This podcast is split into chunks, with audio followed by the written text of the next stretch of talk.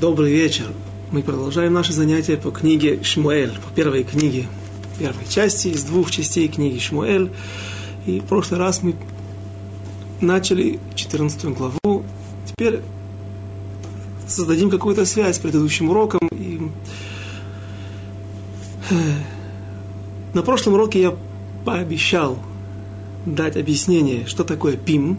Это то, за что это непонятно, что это. Пим, по некоторым мнениям, это какая-то цена.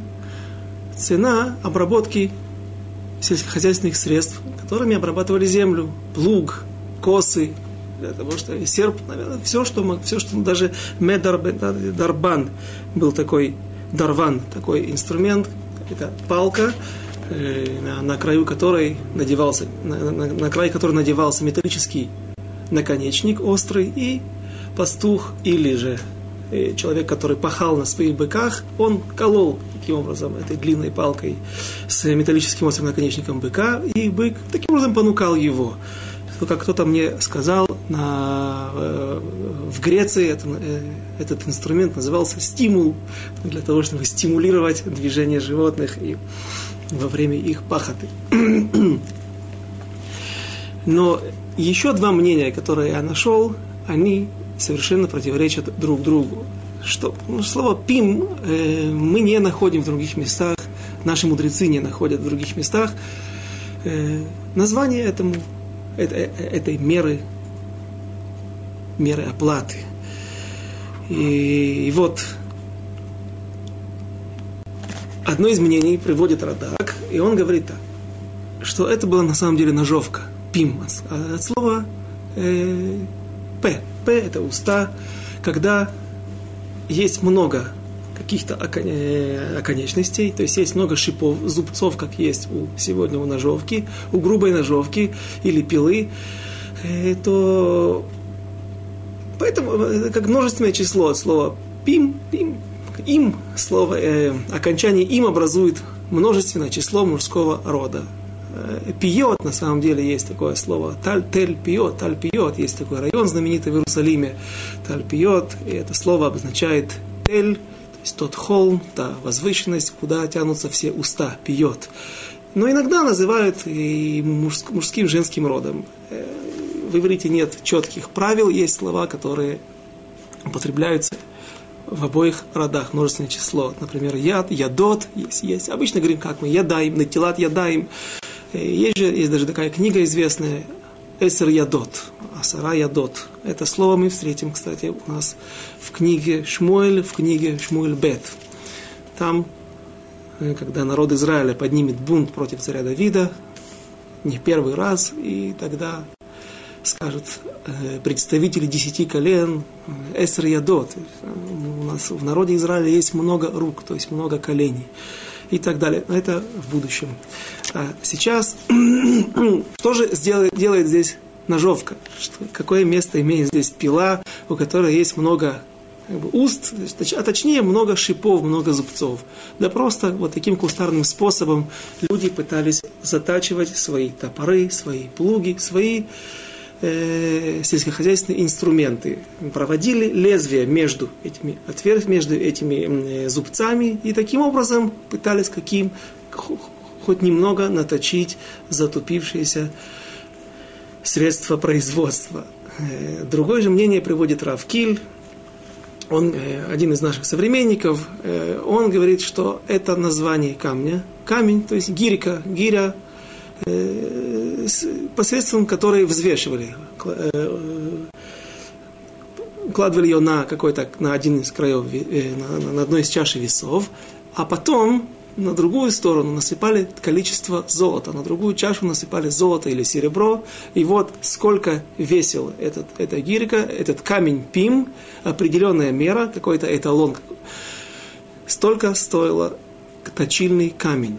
То есть, иными словами, когда есть эмбарго на поставки вооружения в землю Израиль, как это было, мы знакомы с этим, э, мы не знакомы, но слышали об этом, когда было во время мандата, английского мандата над землей Израиля, э, подпольные партии израильские, которые боролись за независимость, всячески пытались достать вооружение для борьбы против англичан и против арабов. И понятное дело, что черный рынок в такой ситуации реагирует мгновенно, когда невозможно купить в магазине нормальные средства точения, э, заточки э, оружия или сельскохозяйственных инструментов, тогда на рынке, где, на черном рынке, где все можно достать из-под полы, но цена подпрыгивает до небес. Вот это то, что я обещал и в прошлый раз не привел, пойдя дальше. И теперь мы можем начать вновь 14 главу. Итак, перед какими событиями мы находимся? В центре каких событий? Э, народ Израиля пытается поднять восстание, точнее Йонатан, сын Шауля, поступает самостоятельно, не спросив своего отца, он идет на бой. Идет, поднимает флаг бунта, флаг войны, он убивает дипломата, представителя филистимлян, и филистимляне собираются огромными войсками, по моей оценке, по моему предположению. Нет, об этом не пишут, но уже несколько раз я объяснял, так я это пытаюсь вычислить, это несложно. Войска могли составлять несколько сот тысяч человек. Увидев такую огромную армию, израильтяне разбегаются. Кто прячется в, бо, в яму, кто в колодец, кто в, в, в канаву, кто в, в пещеры, в любые места, где можно укрыться, подержаться, как в бомбоубежище. Сегодня есть в Израиле бомбоубежище.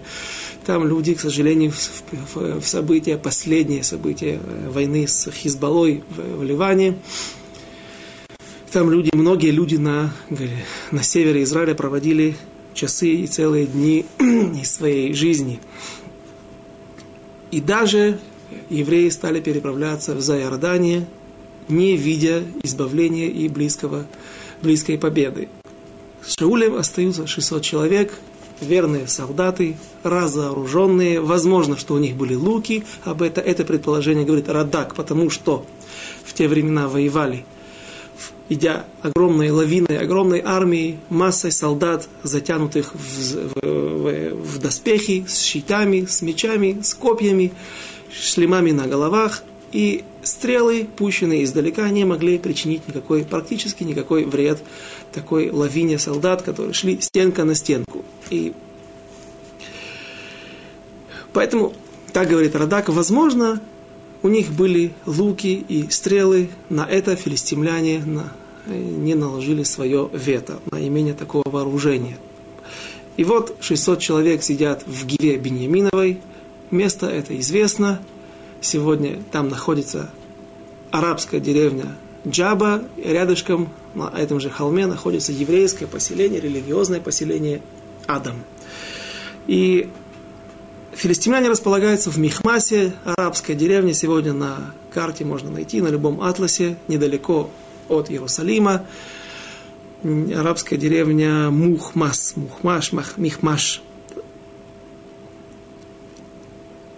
Филистимляне перекрывают с четырех сторон стан Шауля, лагерь Шауля.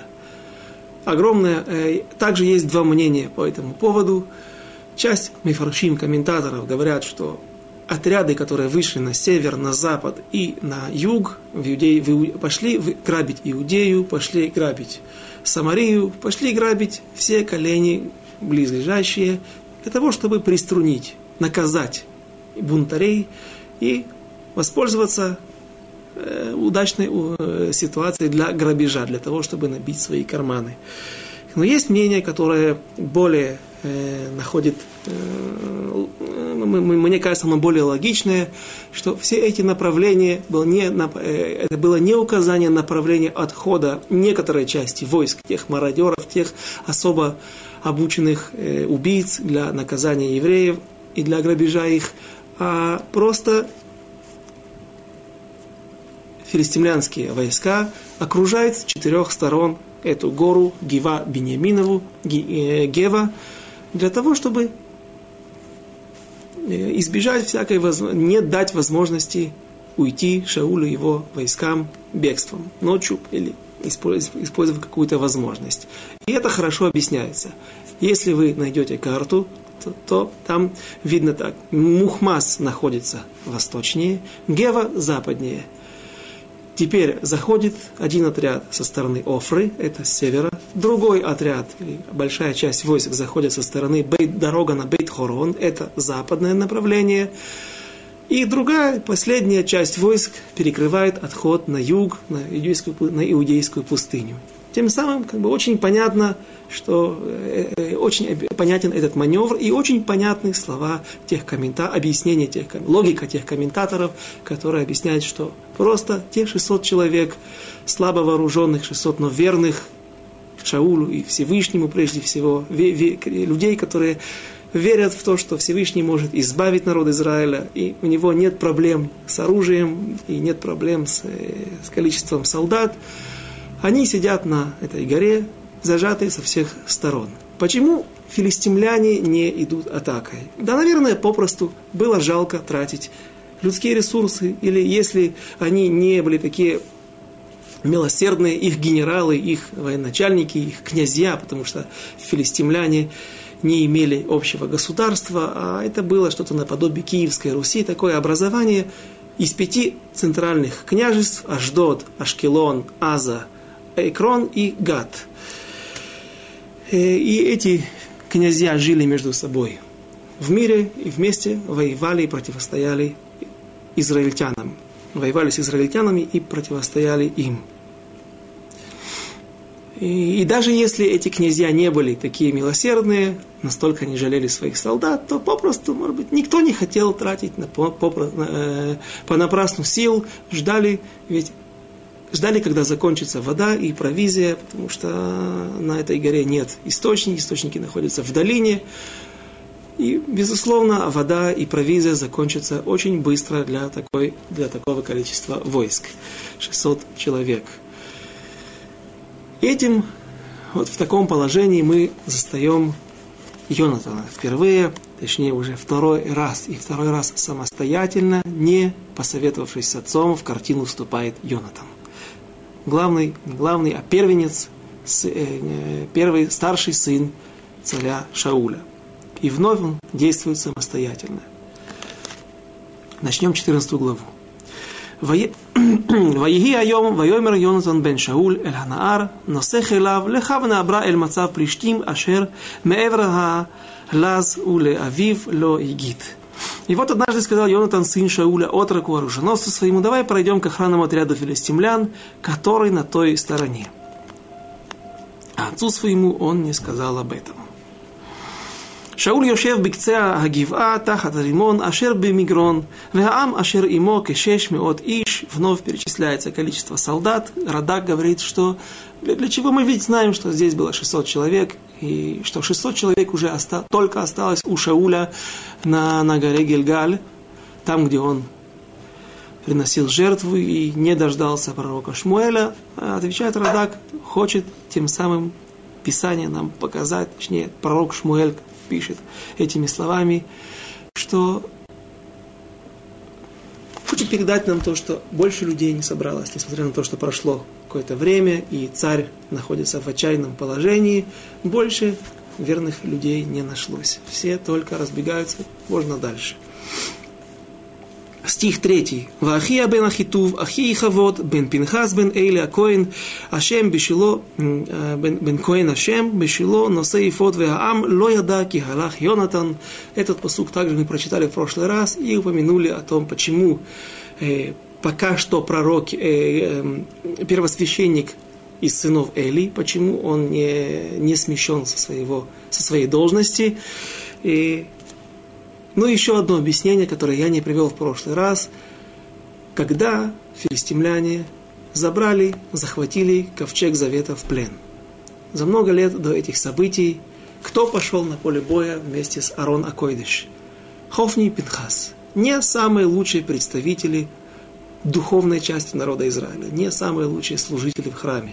Теперь же, когда в восстании евреев, пусть маленьком, но находится э, хороший коин, коин, который бы не запятнал себя преступлением против Всевышнего, теперь неспроста пророк Шмуэль пишет его имя, его тоже можно было не упомянуть.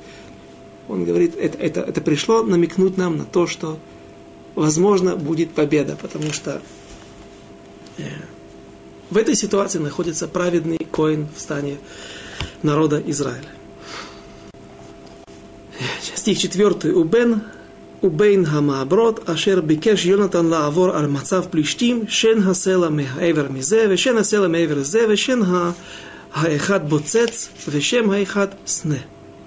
А среди ущелий, по которым хотел Йонатан пробраться к охранному отряду филистимлян, был утес с одной стороны и утес с другой стороны. Название одного Боцец, а название другого Сене. Сегодня э, долина Вади – то, то место, где протекает ручей после сезона дождей, так и наз... Э, не так называется, но что-то очень похожее. Э, Вади Сене, э, я не помню, можно посмотреть на атласе дорожных карт, что-то очень, очень, очень, очень на арабском языке напоминающее это место. Эти утесы, эти скалы неспроста также перечисляются здесь, потому что если кто увидит фотографии или картины этого места, кто может увидеть воочию, это территория, немножко опасно там сегодня, это не так далеко от Иерусалима, находится там ущелье, которое больше подходит по своему рельефу, по, свое, по, по своему строению к Кавказу, чем к израильскому рельефу, потому что здесь горы не очень высокие, до тысячи метров, в основном в Самарии, в Иудее, в Негеве, а, и такие ущелья, как правило, редки. Ущелья, я видел фотографии, ущелья очень опасные, очень непроходимые для людей. Михмас и Гева находятся на небольшом расстоянии друг от друга. Если пойти напрямую, то дорога эта, на первый взгляд, короткая. Но на самом деле она, не все дороги короткие, они короткие. Иногда короткий путь, он длинный путь, потому что пройти через это ущелье практически невозможно. На, на, на фотографии, которую я видел, вырисовывается какой-то, какой-то белый стежок, белый, э, возможно, это дорога, которая сегодня проложена автомобилями, возможно, что это просто тот след от ручья, который там течет. И филистимляне никак не ждут прихода войск, нападения, вылазки со стороны лагеря Шмуя с этой стороны. И дороги, а центральные дороги перекрыты. Одна единственная дорога, которая соединяла Михмас и Гева, она перекрыта станом филистимлян. Не, э, что же происходит дальше? Почему Йонатан выбрал именно этот путь? Потому что никто не ждет с этой стороны прихода вооруженных солдат, вылазки. השן האחד מצוק מצפון מול מכמש והאחד מנגב מול גבע. Следующий стих, седьмой. Вайомер Йонатан אל הנהר הנוסך אליו, לכו ונעברה אל מצב הערלים האלה, אולי יעשה השם לנו, כי אין, אולי יעשה השם לנו, כי אין להשם מצור, להושיע ברוב או במעט. И вот Йонатан призывает своего Наара пойти на нападение на филистимлян. Что же он говорит? Мы видим, сколько веры, уверенности во Всевышнем – у этого человека, у Йонатана, главного, у старшего сына царя Шауля. И сказал Йонатан отроку оруженосца своему, давай пойдем к охранному отряду этих необрезанных. Он предлагает, ты знаешь, что эта вылазка может стоить нам жизни. И я не заставляю тебя идти. Я могу тебе приказать, но я не заставляю тебя. Наверняка он был не только оруженосец, а также и друг, верный друг, Хочешь, иди со мной, а можешь не идти. Может быть, Всевышний будет содействовать нам, ибо для Господа нет препон, чтобы спасти через многих или немногих. То есть мы видим, Йонатан уверен, что даже он один, даже они вдвоем со своим отроком, со, со Снааром, с, с оруженосцем могут стать причиной победы над филистимлянами. ויאמר לו נוסך אליו, עשה כל אשר בלבבך, Нетелеха и нани имха кильвавха. Сказал, ответил ему верный оруженосец, иди, я буду с тобой, куда ты свернешь, туда и я, делай, как укажет тебе сердце. И вот интересная вещь, интересный момент, куда мы вынуждены будем обратиться к Аллахе, потому что момент спорный, скандальный. Можно ли гадать в Израиле, можно ли гадать израильтянам, что такое гадание, какое гадание разрешено, какое гадание запрещено, и вообще разрешено ли. Вайомер Йонатан, стих 8. Вайомер Йонатан, «Гине нахну оврим эль хаанашим, вениглену алеем». Вот мы приблизимся к этим людям, к местонахождению того стана, точнее не всего стана филистимлян, а заслона, пограничный заслон людей, которые стоят впереди для того, чтобы предотвратить какие-то неожиданные вылазки со стороны израильтян.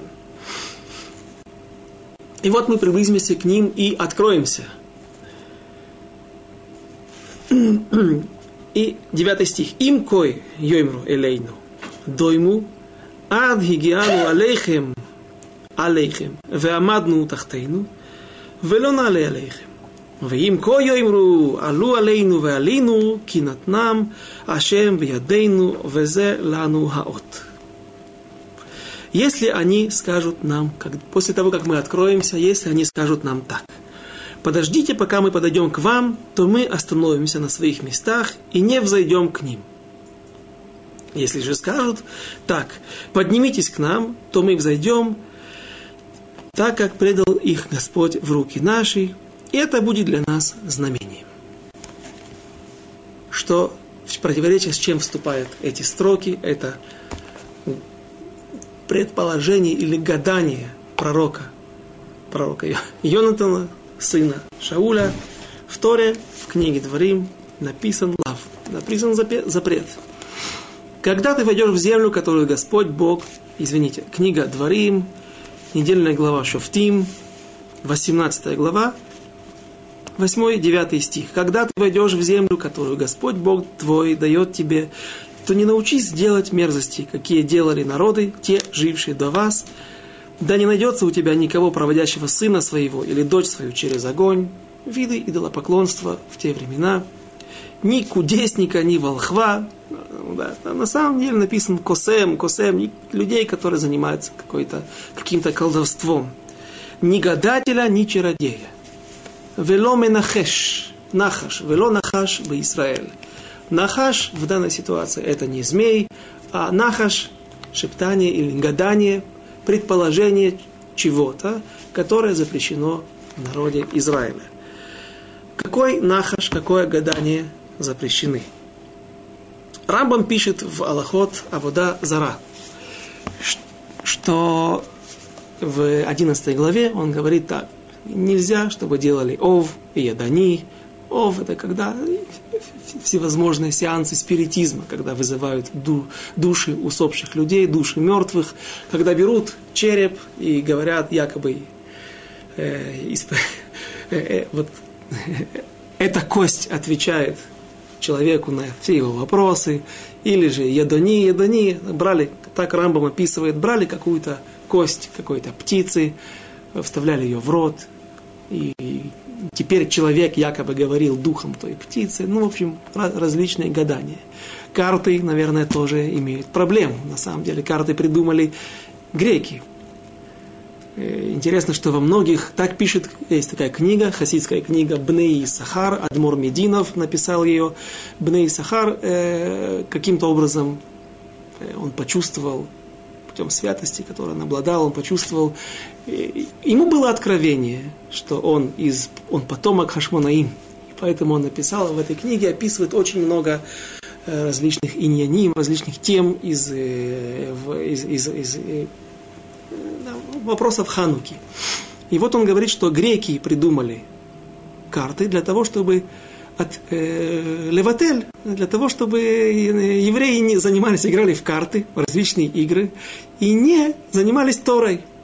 Евреи занимались Торой, были всегда привержены к Торе, всегда ее учили. Греки одни из самых ожесточенных врагов и оппонентов народа Израиля, которые воевали против именно соблюдения Торы, выполнения заповедей, и неспроста там, как правило, в большинстве игр нету карты под номером один, потому что один указывает на то, что есть один Всевышний, что-то есть единственное над всем миром.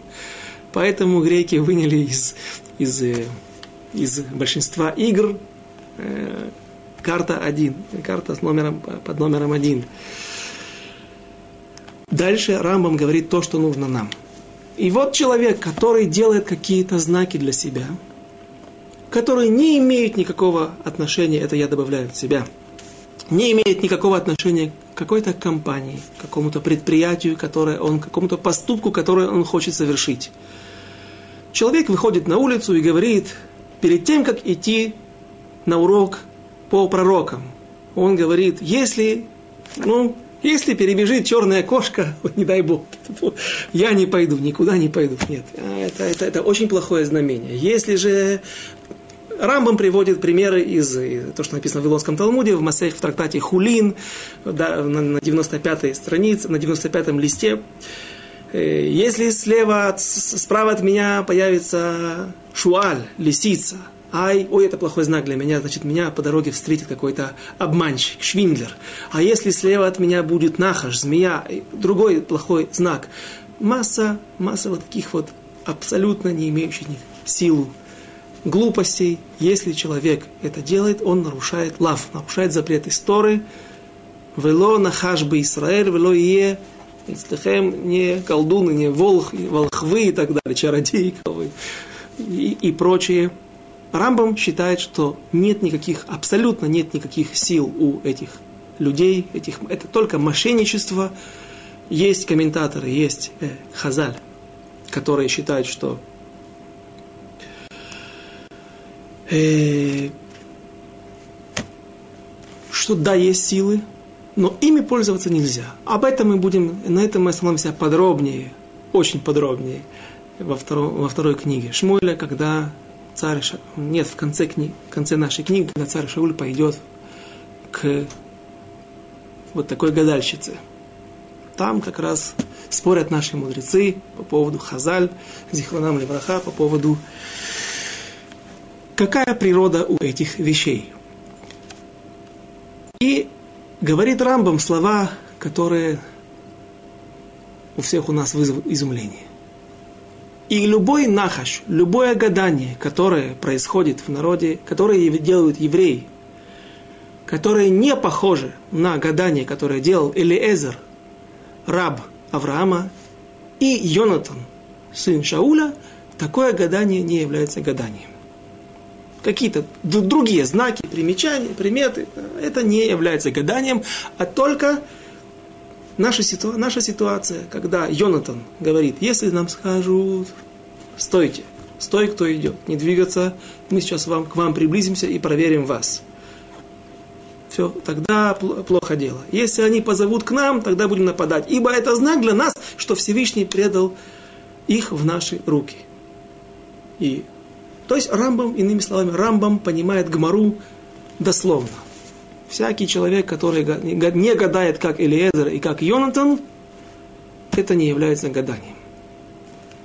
И Райвет, знаменитый комментатор тех же времен, приблизительно того же времени, когда жил Рамбам и его один из его основных оппонентов, он даже в сводах законов, где написано, где Рамбам пишет свои слова, он как бы влит во внутрь текста, делают нишу из текста, из строк и вписывает Равида, настолько он жестоко иногда спорит с Рамбамом. И вот такой момент Рам, Райвид пишет, «Выдаваразе мутар вы мутар», он повторяет дважды, такое поведение можно и можно – и если бы эти, то есть он говорит, что как ты, Рамбам, можешь обвинить этих двух праведников, Элиезера, пусть он был не еврей, но он был праведник, известный, он знал всю Тору, и неспроста Авраам Авину отправил его для, с такой важной, для выполнения такой важной миссии, как поиска Ривки, поиска будущей своей невестки, будущей жены Исхака.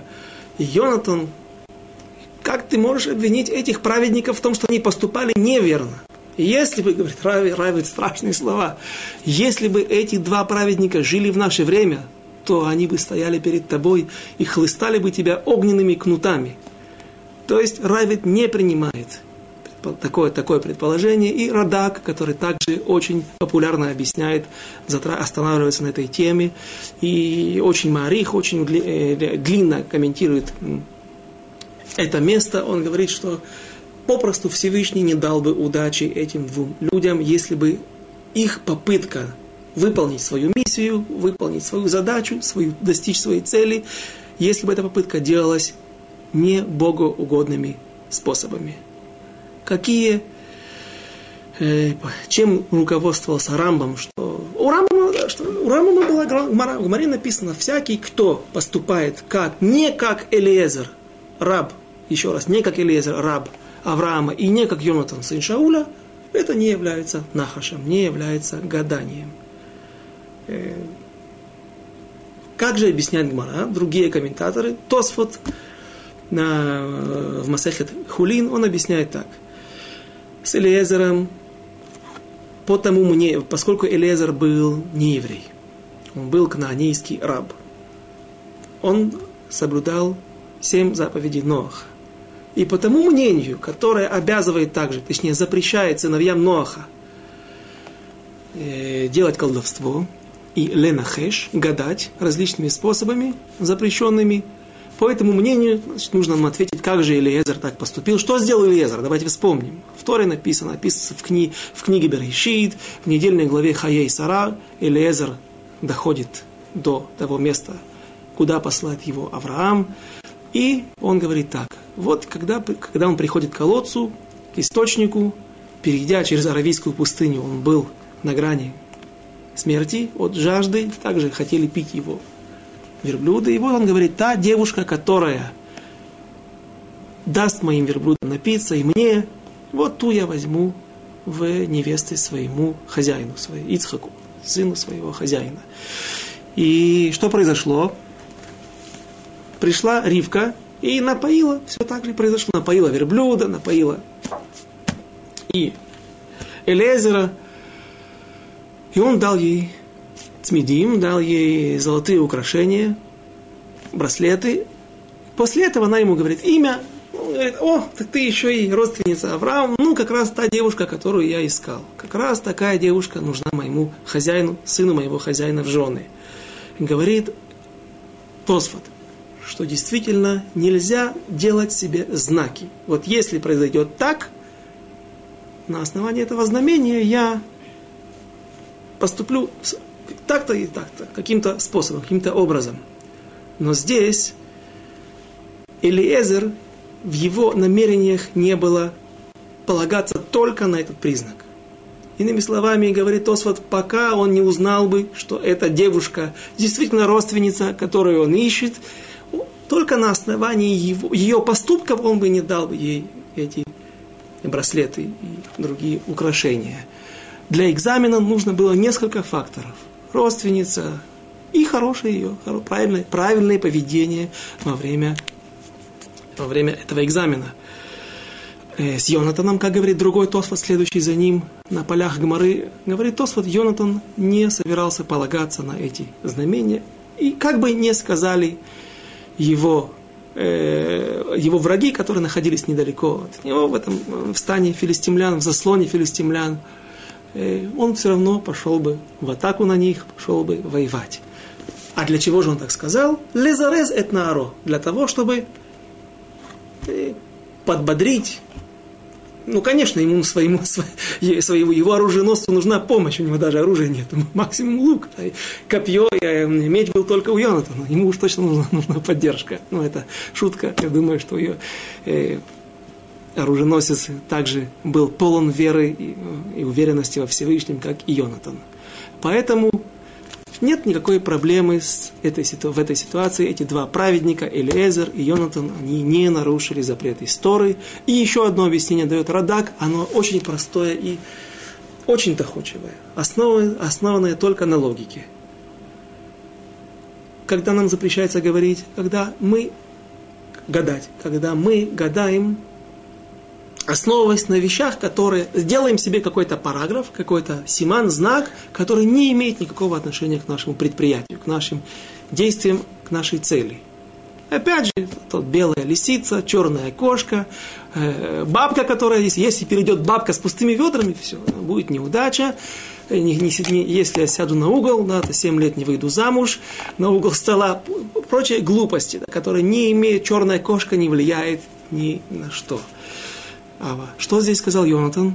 Йонатан сказал так. Говорит Радак, если эти солдаты скажут нам, о, мы вас видим, стой, кто идет. Сейчас мы пошлем к вам кого-то, и он расспросит, распознает, кто вы такие, что вы за евреи, идете ли вы с оружием, ну и так далее, все, что нужно. То тогда мы будем стоять на месте. Это плохой знак. Чем он говорит? Они пошлют нам кого-то одного, молодого бойца пошлют к нам, который мало служит, да, если они не боятся. Они нас не боятся, они кого-то посылают, нас двое, а вдруг мы на него нападем, да, они не боятся подойти к нам. А если же они говорят нам, скажут нам, подойдите как к нам сюда, поближе.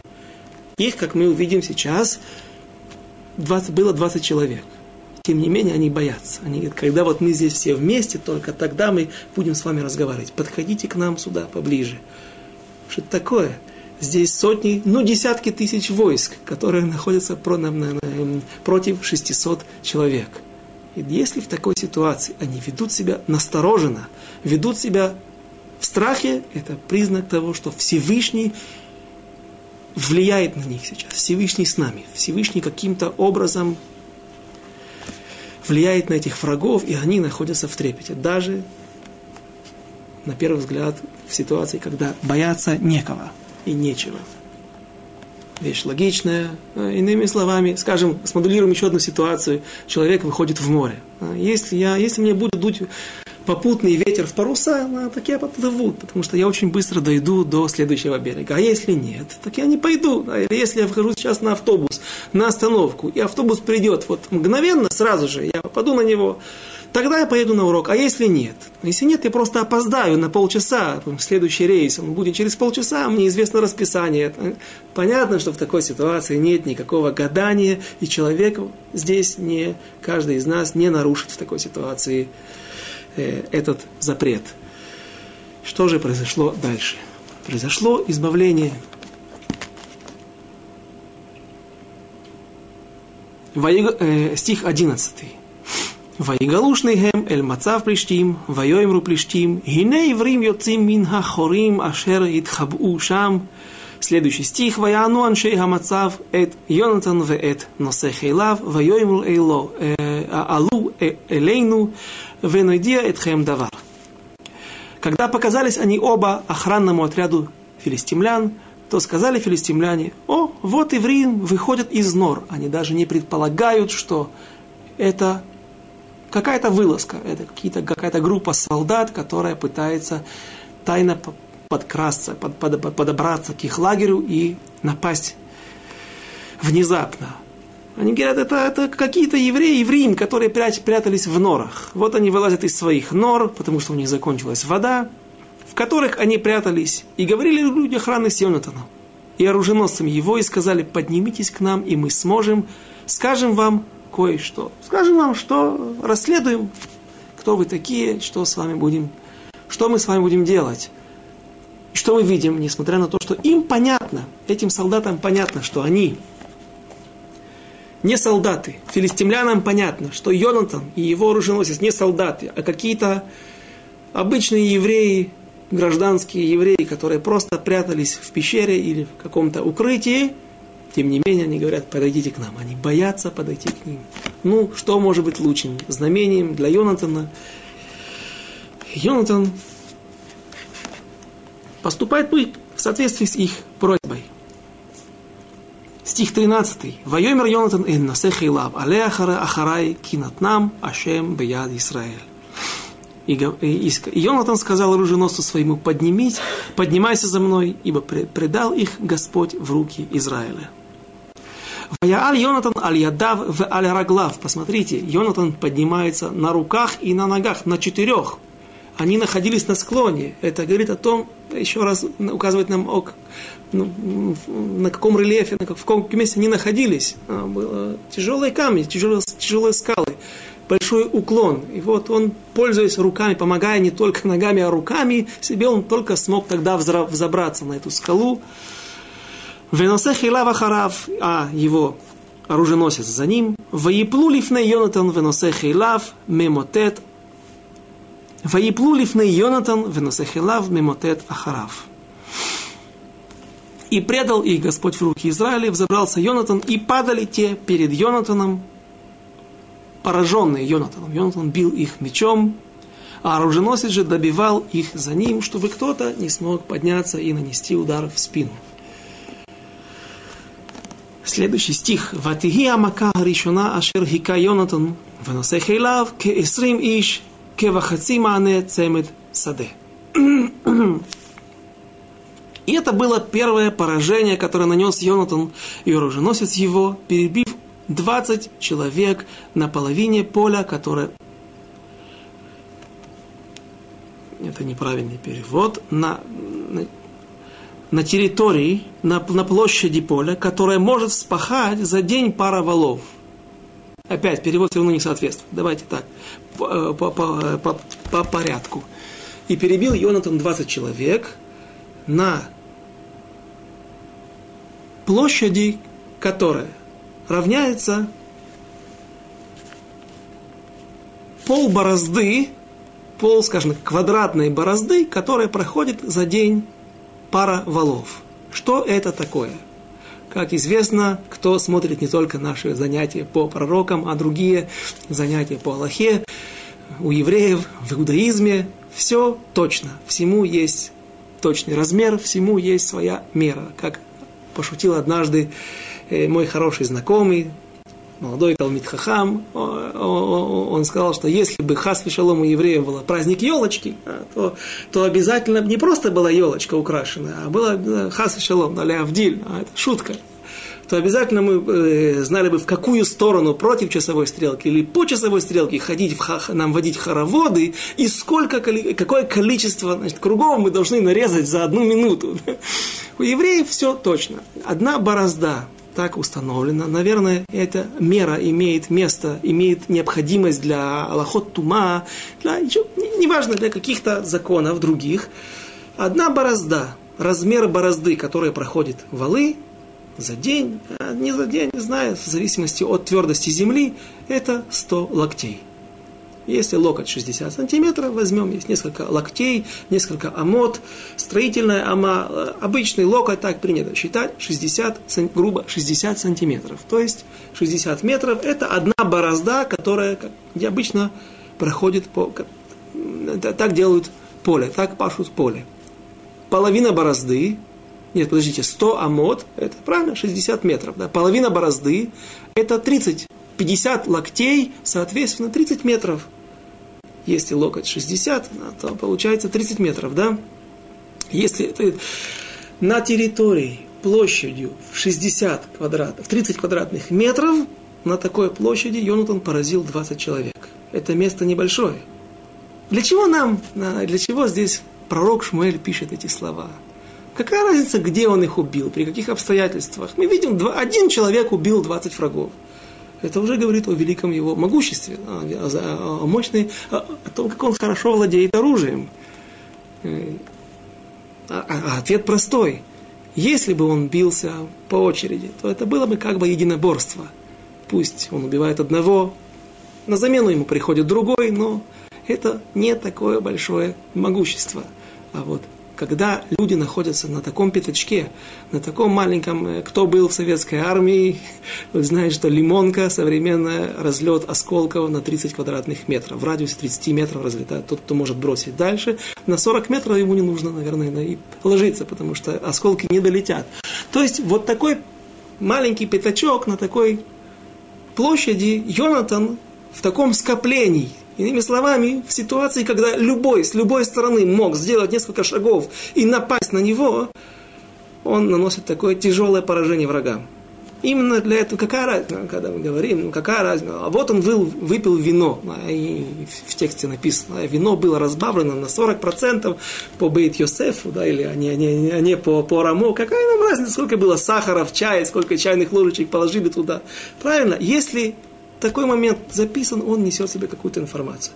Это показывает нам о его могуществе, о том, каким воином он был. И что произошло вслед за этим? Реакция. Реакция филистимлян не заставила себя ждать. Филистимляне, увидев, что какой-то один еврей, или, может быть, они не видят из основного лагеря, из основного стана, но они видят только одно – заставы больше нету. на протяжении нескольких минут или минуты больше нет никого. Оттуда никто не... Связь, связь прервана. Это вызывает у них, безусловно, панику. Стих 15. Ватеи харада камахане במחנה, בשדה ובכל העם, המצב והמשחית חרדו גם המה, ותרגז הארץ ותהי לחרדת אלוקים. И был ужас в стане на поле и среди всего народа, и охранный отряд, и губители ужаснулись. Вот э, здесь упоминается слово машхит, губители, машхит, и разошлись три машхита в разные стороны. Может быть, отсюда еще одно из доказательств тому мнению, что Машхит – это не те мародеры, которые расходились по всем частям земли Израиля для того, чтобы наказывать и грабить народ Израиля, а это э, боевые отряды, особо боевые отряды. Есть сегодня в Израиле крови. Есть такие части, которые э, находятся на переднем фланге, всегда на, на, на, на линии фронта, готовы вступить в бой первыми. Вот этот Машхит находится здесь, недалеко, в окружении в окружении Гевы. И содрогнулась земля, и стал ужасом, стала ужасом Божьим. Что же происходит в это время в стане Шауля? Вайомер Шауль Лаам. Кашер и то, а, а, извините. Вай, стих 16. Ваиру ха цофим ле Шауль бегиват Биньямин, вахине ха хамон намок вейлех алом. И увидели стражи Шауля в Гиве Беньяминовой, что вот полчище разбито и бежит в разные стороны. И сказал Шауль людям, бывшим с ним, пересчитайте и посмотрите, кто от нас ушел. И пересчитали, и вот нет Йонатана и оруженосца его. И сказал Шауль Ахи, первосвященнику, который был в стане еврейском, принеси ковчег Божий, Урим Ветумим, ибо был ковчег Божий в тот день там, при сынах Израилевых. И было, когда Шауль говорил со, свящ... со священником, извините, смятение, которое было в стане филистимском, все усиливалось.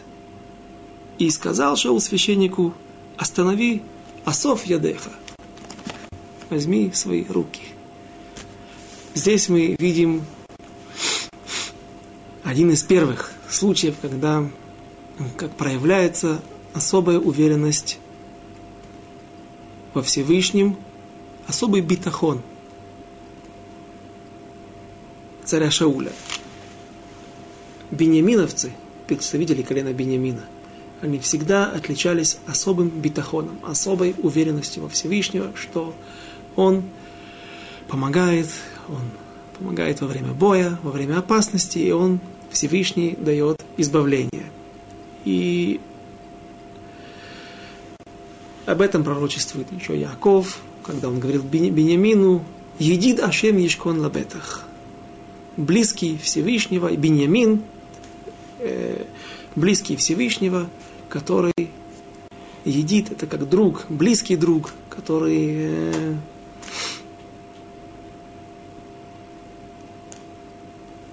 находится на, на высоком духовном уровне и всегда полагается на, на Всевышнего, Ешкон Лабетах, он всегда находится, э, располагается в своем стане уверенным. И вот мы видим, что Шауль, даже когда у него было какое-то смятение, он что-то не понимает, что же происходит, он пытается спросить Всевышнего, как только ситуация более-менее проявляется, ему становится понятным, что абсолютное бегство филистимлян, он говорит Коину Асоф Ядеха. Он слишком уверен, слишком уверен. Не только во Всевышнем данной ситуации, а также в себе. Не нужно, не нужно спрашивать, мне все понятно.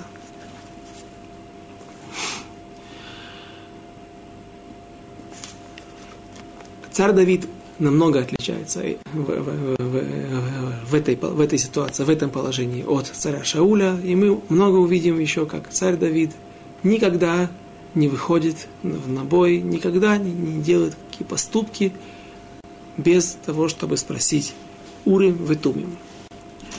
Продолжим. И все израиль...